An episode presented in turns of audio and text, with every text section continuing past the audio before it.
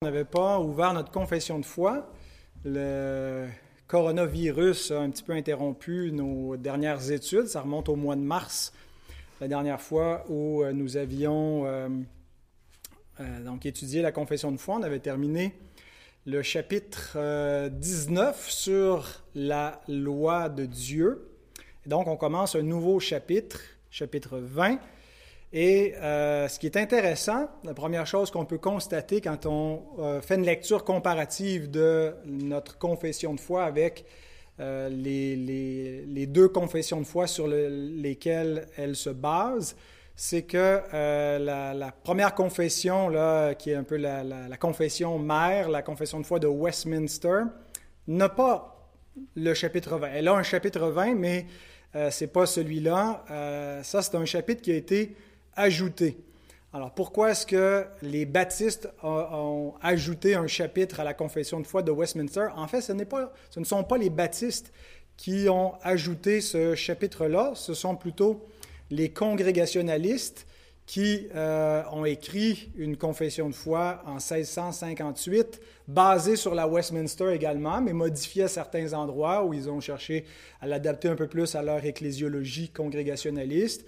Euh, et les baptistes sont beaucoup plus proches des congrégationalistes, donc ont suivi euh, ceux-ci. Mais dans, dans, le cas de ce chapitre qui a été ajouté, les presbytériens qui ont écrit la confession de foi de Westminster auraient très bien pu euh, intégrer aussi ce chapitre-là ou l'avoir écrit eux-mêmes. Il n'y a rien qui, est incompatible avec leur théologie ou avec la confession de foi de Westminster. Donc la question qu'on doit se poser, c'est pourquoi est-ce qu'il il y a ce nouveau chapitre intitulé L'Évangile et l'étendue de sa grâce. Pourquoi est-ce qu'ils ont euh, écrit ce, chapitre-là? Donc, on peut déjà avoir une idée quand on regarde le titre et le contenu du chapitre. Le titre, peut-être, nous donne l'impression qu'on va euh, expliquer ce qu'est l'Évangile, mais pas, vraiment.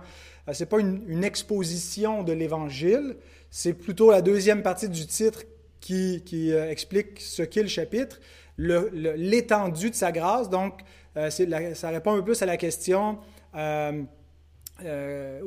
pourquoi l'Évangile est allé dans les, pays, les nations, les peuples où il est allé et pas chez d'autres peuples, d'autres nations? Euh, est-ce que ceux qui n'ont pas reçu l'Évangile peuvent bénéficier de la grâce de l'Évangile ou de la grâce de Dieu à être sauvés néanmoins? Euh, et donc, euh, il y a quatre paragraphes pour répondre, pour exposer cette, ces notions-là. le contexte du 17e siècle, dans lequel euh, ont été écrites ces différentes confessions de foi-là, nous permet de comprendre pourquoi ce chapitre a été ajouté. Le 17e siècle, c'est là où on voit l'apparition de ce qu'on appelle le déisme en Angleterre. Alors, le déisme, c'est une croyance, on croit que Dieu existe, euh, comme dans le théisme. Le théisme vient de théos en grec, déisme vient de deu, deus en latin. Donc, c'est, les deux, c'est une référence à l'existence d'un Dieu. Euh, que Dieu existe. Mais dans le théisme, généralement, le théisme chrétien, euh, on se base exclusivement sur la révélation biblique. pour connaître ce Dieu-là, tandis que dans le déisme, on met beaucoup l'emphase sur la révélation naturelle, le Dieu de la nature, et euh, sur la raison humaine. C'est, les, les, déistes sont des rationalistes, ils croient que la raison humaine, euh, elle est capable et suffisante pour euh, connaître Dieu et même être, être sauvé. Donc, il y a différentes formes de, de, déisme, là, certains qui ne croient pas nécessairement à un salut éternel, mais l'Église unitarienne, par exemple, tend vers le déisme, vers cette idée d'une révélation accessible à tous les hommes, d'une religion pour tous les hommes, même en dehors de Christ. Euh, mais donc, au 17e siècle, c'est ce qui fait un peu son, son apparition euh, en Angleterre. Et il y a un lord important, le lord euh, Herbert Cherbury, je suis moins familier euh, avec ce nom-là, je l'ai découvert aujourd'hui, mais qui a publié un traité sur la religion des gentils en l'an 1645. Donc, si on refait la chronologie, la Confession de foi de Westminster est écrite en 1646, c'est là où elle est publiée.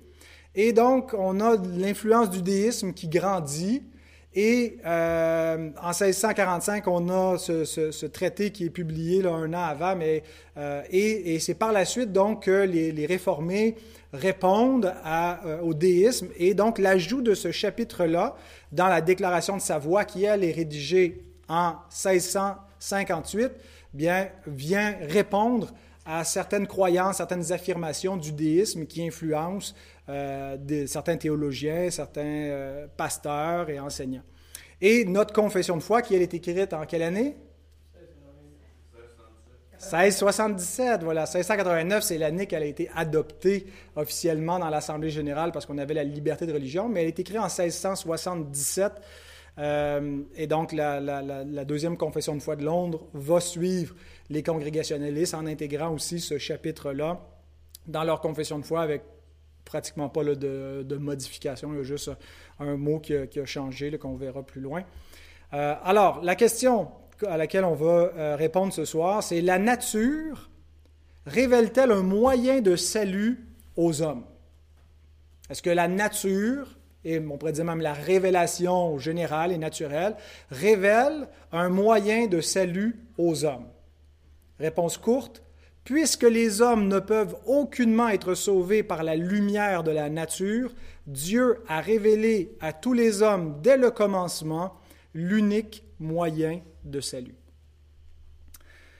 Euh, alors le déisme croit à la, révélation, euh, croit que la révélation spéciale, la Bible, l'Écriture sainte, n'est pas absolument nécessaire pour connaître Dieu. Bien sûr que euh, le déisme qui origine du christianisme croit à sa validité, mais va dire non, mais il ne faut pas penser que les, païens, les gentils, euh, n'ont pas une, vraie théologie. Ils peuvent, par la révélation naturelle de Dieu, connaître le vrai Dieu et même être sauvés s'ils s'efforcent de vivre d'après la lumière de la révélation générale, s'ils ont, ils gardent une bonne conscience, s'ils pratiquent le bien comme ils le perçoivent dans la nature que Dieu a créée.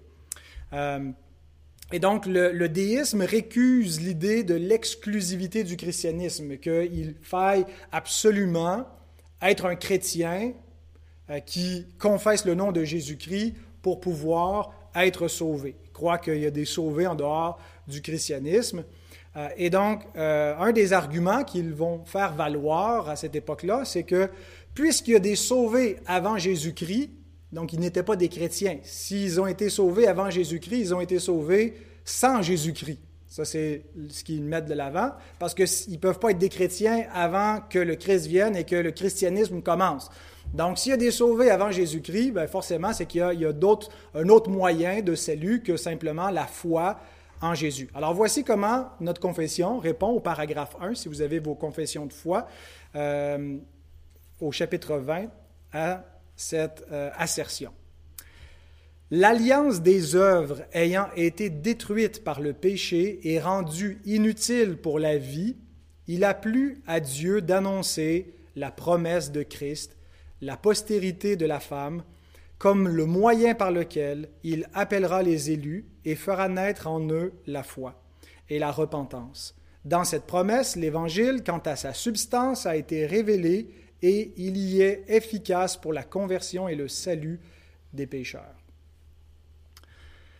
Donc on va regarder euh, ce qui est euh, affirmé ici, euh, mais ce qu'on peut voir d'entrée de scène, c'est que la confession de foi ne reconnaît pas que le salut avant Jésus-Christ était par un autre moyen que par Jésus-Christ, mais elle affirme le salut en Jésus-Christ avant Jésus-Christ. C'est simple. On croit qu'on peut être sauvé par Jésus-Christ avant la venue de, de notre Seigneur. Comment est-ce possible donc d'être sauvé par Christ avant que Christ soit révélé, qu'il soit incarné? Ben, C'est parce que justement, il est révélé avant l'incarnation. Euh, et la révélation du Christ a déjà une efficacité salvifique avant même qu'il vienne accomplir le salut. Et donc, d'où vient cette révélation? Ben, euh, la confession s'appuie sur la toute première instance de l'Évangile, qui est Genèse 3.15, que les protestants ont appelé le proto-évangile. La, première, euh, la première phase, la première révélation. Ben, L'Évangile n'est pas révélé dans toute sa, plénitude dans Genèse 3.15, mais on a euh, le proto-évangile, les premières phrases qui vont nous révéler le Christ et le salut en lui et que Dieu va euh, élargir par la suite en révélant davantage. Bien sûr, c'est plus facile pour nous de comprendre Genèse 3.15 à la lumière du reste de la révélation. Euh, c'est comme une énigme des fois, c'est tout simple, mais tant que tu ne sais pas comment la résoudre, ça semble extrêmement compliqué, mais quand tu as les, différents euh, éléments logiques manquants, euh, ben, l'énigme, après ça, nous paraît tomber sur le coup de l'évidence. Mais donc, Genèse 3.15, c'est déjà une première révélation du Christ. Et donc, ce n'est pas à l'incarnation que l'Évangile et que Christ commence à être révélé, c'est depuis la création. Mais ce n'est pas au tout, tout, tout, tout début de la création. Il ne faut pas croire que l'Évangile était nécessaire en créant le monde ou qu'au commencement, euh, les hommes, pour pouvoir avoir la vie éternelle, avaient besoin de la grâce de Dieu dans le sens d'une grâce à salut en Jésus-Christ. Euh, la, révélation de l'Évangile commence à la création, mais pas au tout début de la création, mais depuis qu'il a été nécessaire, c'est-à-dire depuis que l'alliance des œuvres fut détruite par le péché et rendue inutile pour la vie. C'est comme ça que notre confession de foi exprime la nécessité d'une révélation évangélique, d'une révélation de l'Évangile. Euh, donc, le plan du Créateur était de donner la vie éternelle à ses créatures. Adam n'avait pas la vie éternelle, il n'était pas encore mortel, mais il pouvait le devenir. Comme il pouvait devenir immortel, il était dans une probation pour soit prendre la vie, soit prendre la mort par l'obéissance ou la désobéissance. Euh, et le moyen par lequel Dieu allait confirmer l'homme dans sa justice et lui donner la vie éternelle, ben, ce n'était pas par l'Évangile, c'était par l'alliance des œuvres, c'est-à-dire l'obéissance à la parole de Dieu, la loi. Euh, et donc, l'alliance des œuvres promettait la vie, mais une fois que l'alliance est transgressée, la confession dit qu'elle a été détruite par le péché, ben elle est rendue inutile pour donner la vie. C'est aussi ce que Paul dit dans Romains, que la loi est sans force pour donner la, vie éternelle à cause du péché. Donc, tout ce qu'elle peut faire après la, chute, c'est de condamner le pécheur et non pas le, le sauver. Alors, après la chute, il a plu à Dieu d'annoncer la promesse de Christ, la postérité de la femme. Donc le moyen que Dieu choisit pour accomplir son but initial, qui était de donner la vie. Donc on voit que le, Dieu a un plan avant l'Évangile. Dieu a un plan, on pourrait dire, l'eschatologie a précédé la sotériologie. Avant qu'il soit question de salut, sotériologie, il est question d'une fin, eschatologie. La fin en question, c'est d'avoir la vie éternelle. Le moyen initial, c'était l'alliance des œuvres. Elle est transgressée. Donc Dieu annonce la, euh, une promesse en Christ qui présente ici comme étant la postérité de la femme. Et la Confession déclare que ça a été le, le, seul moyen par lequel Dieu a appelé les élus à la repentance et à la foi, et que ce moyen était euh, efficace, euh, suffisant pour produire la conversion de ceux que Dieu a appelés. Donc, le reste de l'Écriture nous montre bien que la révélation de la croix de Christ commence pas seulement à la croix de Christ, que les souffrances de Christ ont été attestées longtemps d'avance par les prophètes, permettant à croire déjà à un Messie crucifié sans tout comprendre ce qu'il allait faire puis pourquoi il allait souffrir, mais croire à un Rédempteur qui devait vaincre le péché. Euh, on lit par exemple dans Hébreu 13, 8, Jésus est appelé l'agneau qui a été immolé dès la fondation du monde. Qu'est-ce que ça veut dire cette expression-là? Jésus n'a pas été immolé dès la fondation du monde. Il a été immolé à la fin du monde, nous dit l'Épître aux Hébreux. Euh, Hébreux 9, 26. Autrement, il aurait fallu qu'il ait souffert plusieurs fois depuis la création du monde, mais maintenant, à la fin des siècles, il a paru une seule fois pour effacer le péché par son sacrifice. Donc, c'est pas depuis la création du monde, c'est pas à la création du monde qu'il a été immolé, c'est à la fin des siècles, quand les temps furent accomplis, qu'il a été immolé pour euh, expier le péché, mais Apocalypse 13.8 nous dit qu'il est l'agneau qui a été immolé dès la fondation du monde. Ce que ça veut dire, c'est qu'il a été immolé par anticipation, qu'en étant révélé comme celui qui non seulement écraserait la tête du serpent, mais dont le talon serait blessé, euh, donc la postérité de la femme souffrirait. On avait déjà les souffrances de Christ qui étaient révélées de façon embryonnaire et qui vont l'être progressivement à mesure que la révélation va avancer. Par exemple, avec euh, le, fils promis Isaac, Dieu lui demande de l'offrir en sacrifice. Pourquoi? Ben, une anticipation de la mort de Christ et aussi de la résurrection, puisqu'il le retrouve par une sorte de résurrection lorsque Dieu se pourvoit lui-même de l'offrande pour le péché, pour le, sacrifice. Euh, et tout ça donc préfigure et anticipe Christ. Et c'est comme ça que l'Écriture l'appelle l'agneau immolé de la fondation du monde, parce qu'il est révélé comme celui qui va être immolé en sacrifice pour le péché dès la fondation du monde, c'est-à-dire dès Genèse 3.15, dès les premiers chapitres de la création, dès l'entrée du péché dans le monde au début. Bien, Christ a été révélé comme l'agneau immolé.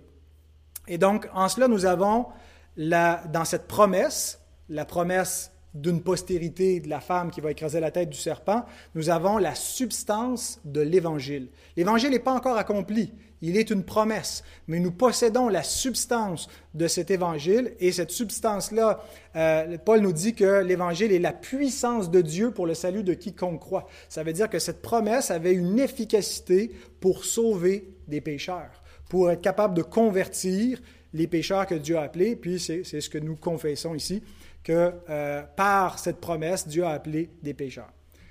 Maintenant, peut-on penser sérieusement sur la base de Genèse 3.15 que Adam et Ève pouvaient devenir des chrétiens? Est-ce que Genèse 3.15 était suffisant pour faire d'eux des chrétiens? Il faut d'une part reconnaître euh, le caractère progressif de la révélation. Il ne faut pas penser qu'ils avaient une confession de foi chrétienne complète. Ce n'est pas ce que nous disons. Et rappelons-nous que notre Seigneur dit dans l'Évangile de Matthieu que le plus petit dans le royaume des cieux est plus grand que le plus grand des prophètes de l'Ancienne Alliance, Jean-Baptiste. Et ici, ce n'est pas une question de grandeur éthique ou morale, mais c'est plutôt dans sa, place dans, le, le, Oups, mon micro est en train de tomber. Dans la... Déconcentré, Sa place dans le plan de, de rédemption, dans la j'ai unfolding, trouvez-moi le mot français, là. dans le déploiement du plan de rédemption de l'histoire de Dieu, bien, Jean-Baptiste, qui meurt avant euh, que l'agneau de Dieu soit immolé et qu'il ressuscite et qu'il fasse son ascension euh, à la droite de Dieu, bien, il meurt en quelque sorte avant l'entrée en puissance du royaume de Dieu sur terre. Oui, le royaume est là depuis qu'il est annoncé, et c'est les violents qui s'en emparent, nous dit Jésus dans le même passage, mais il n'est pas encore cette réalité euh, accomplie dans la mort et la résurrection du Messie, du Sauveur. Et donc, le plus petit dans le royaume des cieux, bien, il est plus grand en termes de, de, sa position dans l'histoire de la rédemption, dans la connaissance qu'il peut en retirer à cause de l'accomplissement du plan du salut par le Seigneur. Et donc, il y a un caractère progressif, ce qui fait que ceux qui ont été avant Christ n'ont pas compris autant que ceux qui ont été après Christ. Ça va de soi.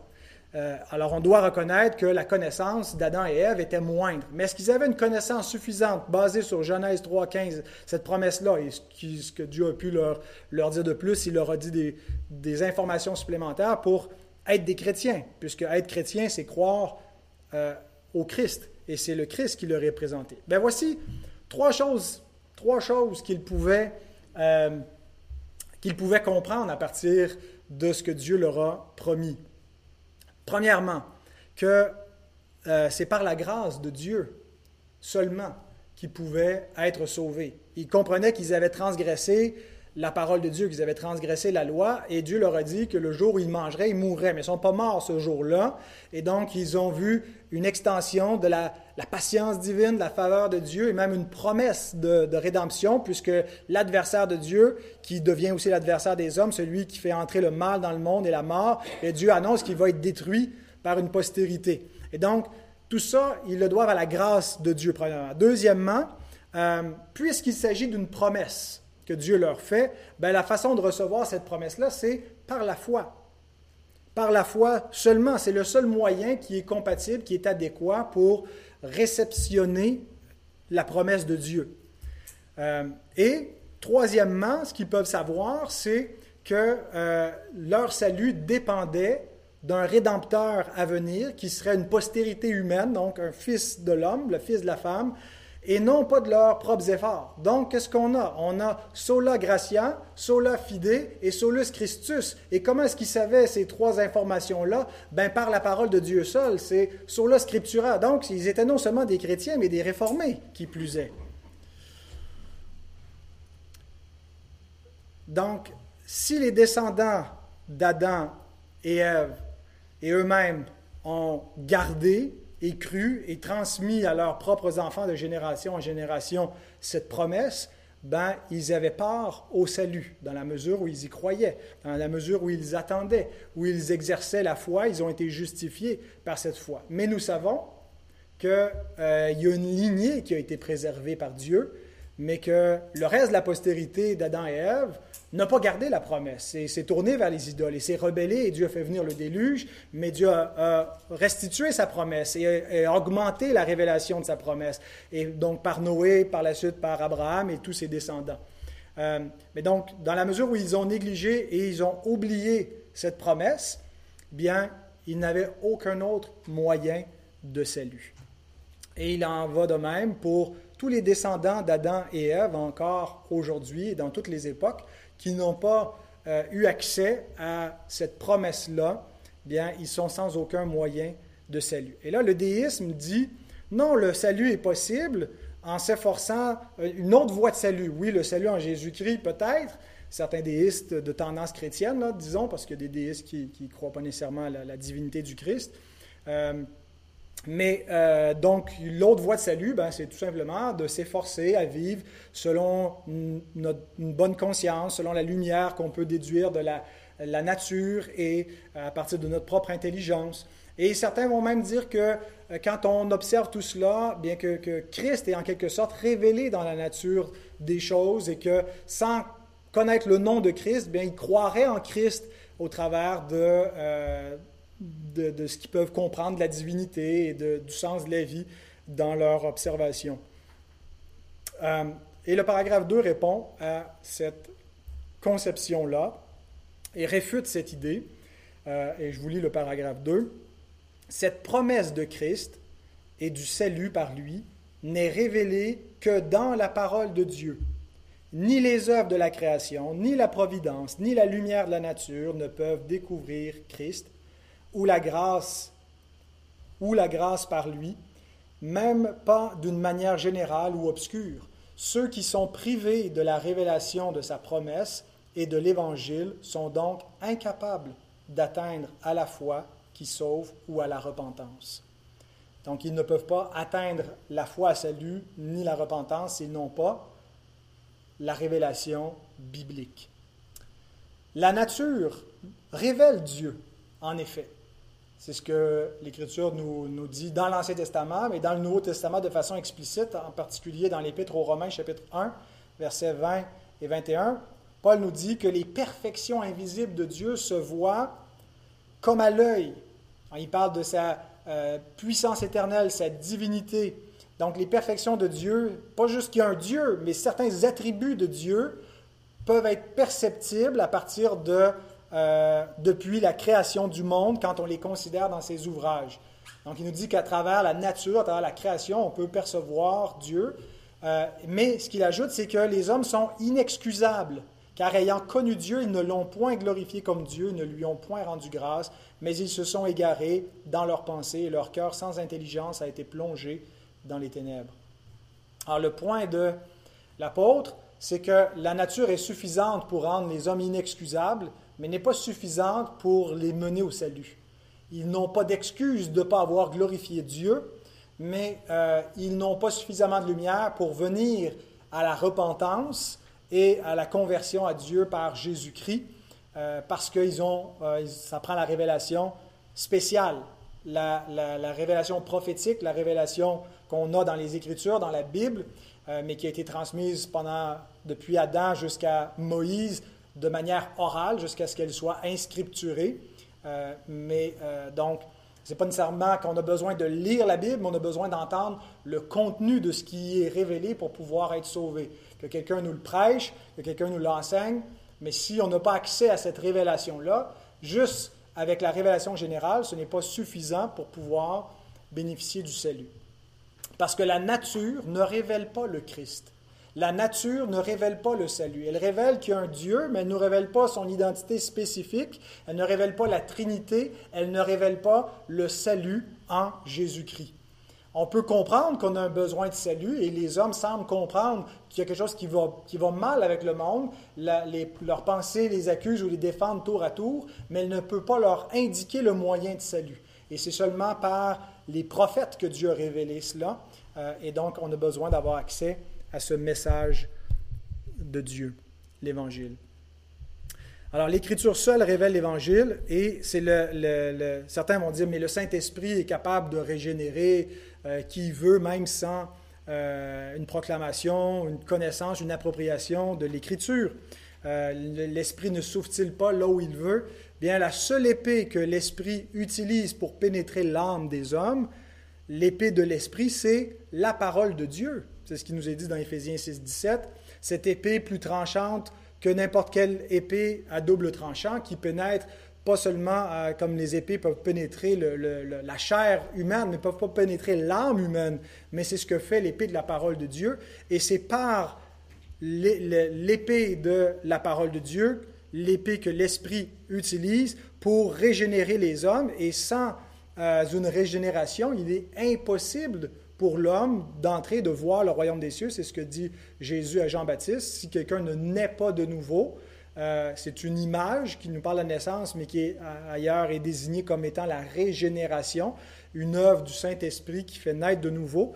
Bien, il ne peut pas voir le royaume des cieux, donc il ne peut pas être sauvé, il ne peut pas avoir une connaissance à salut de Dieu. Il y a une connaissance euh, euh, général de Dieu qui le rend inexcusable, mais qui ne peut pas le sauver. Et donc, euh, le Saint-Esprit, pour faire naître de nouveau, pour faire entrer un homme dans le royaume des cieux, ce qu'il utilise exclusivement, c'est la parole de Dieu. Donc l'Écriture attribue à l'Esprit le fait d'être régénéré, mais elle attribue également à la parole de Dieu le fait d'être régénéré. Donc Jean 3.3, c'est l'Esprit qui régénère. Tite 3.5, on a été régénéré par le Saint-Esprit. 1 Pierre 1.23 nous dit, puisque vous avez été régénérés non par une semence corruptible, mais par une semence incorruptible, par la parole vivante et permanente de Dieu. Donc c'est une, semence qui est la parole de Dieu qui régénère. Alors sans révélation, il n'y a pas de régénération. Et d'où la nécessité d'annoncer la bonne nouvelle à tout homme, en tout lieu, en tout temps, en toute occasion, favorable ou non. Paul demande dans la même épître aux Romains, Comment donc invoqueront-ils celui en qui ils n'ont pas cru? Et comment croiront-ils en celui dont ils n'ont pas entendu parler? Et comment en entendront-ils parler s'il n'y a personne qui prêche? Ainsi, la foi vient de ce qu'on entend et ce qu'on entend vient de la parole de Christ. C'était Romains 10, 14 et 17. Impossible donc de euh, pouvoir invoquer le nom de Christ pour pouvoir être sauvé si on n'en entend pas parler. Alors, en conclusion, personne peut être sauvé sans invoquer le nom du Seigneur et personne ne peut invoquer le nom du Seigneur sans qu'on lui prêche ce nom. Personne ne peut être sauvé sans la foi et personne ne peut avoir la foi sans entendre la parole du Christ puisque c'est de la parole du Christ, de l'Évangile que vient la foi. Donc l'Église a une mission qui lui a été confiée par Christ. L'Église euh, euh, au temps de l'Ancienne Alliance, avait déjà aussi cette mission, mais elle n'était pas encore commandée par Dieu d'aller par toutes les nations pour l'annoncer à toute la terre. Mais après la résurrection de Christ, il nous envoie jusqu'au bout de la terre et jusqu'à la fin du monde. Donc on a le, quand, le qui, le quoi, euh, jusqu'à quand, jusqu'à la fin du monde, euh, envers qui, envers tous les hommes, jusqu'où, jusqu'au bout du monde, pour faire des disciples, aller faire de toutes les nations des disciples il dit aussi dans les actes, vous serez mes témoins à Jérusalem, euh, en Samarie et jusque euh, aux extrémités de la terre. Alors voilà notre mission. Il n'y a personne d'autre qui va la faire. Il nous incombe de euh, nous en acquitter. Alors que Dieu puisse nous motiver par cet enseignement à être des évangélistes, à réaliser que les hommes doivent entendre ce message pour pouvoir invoquer le nom du Seigneur.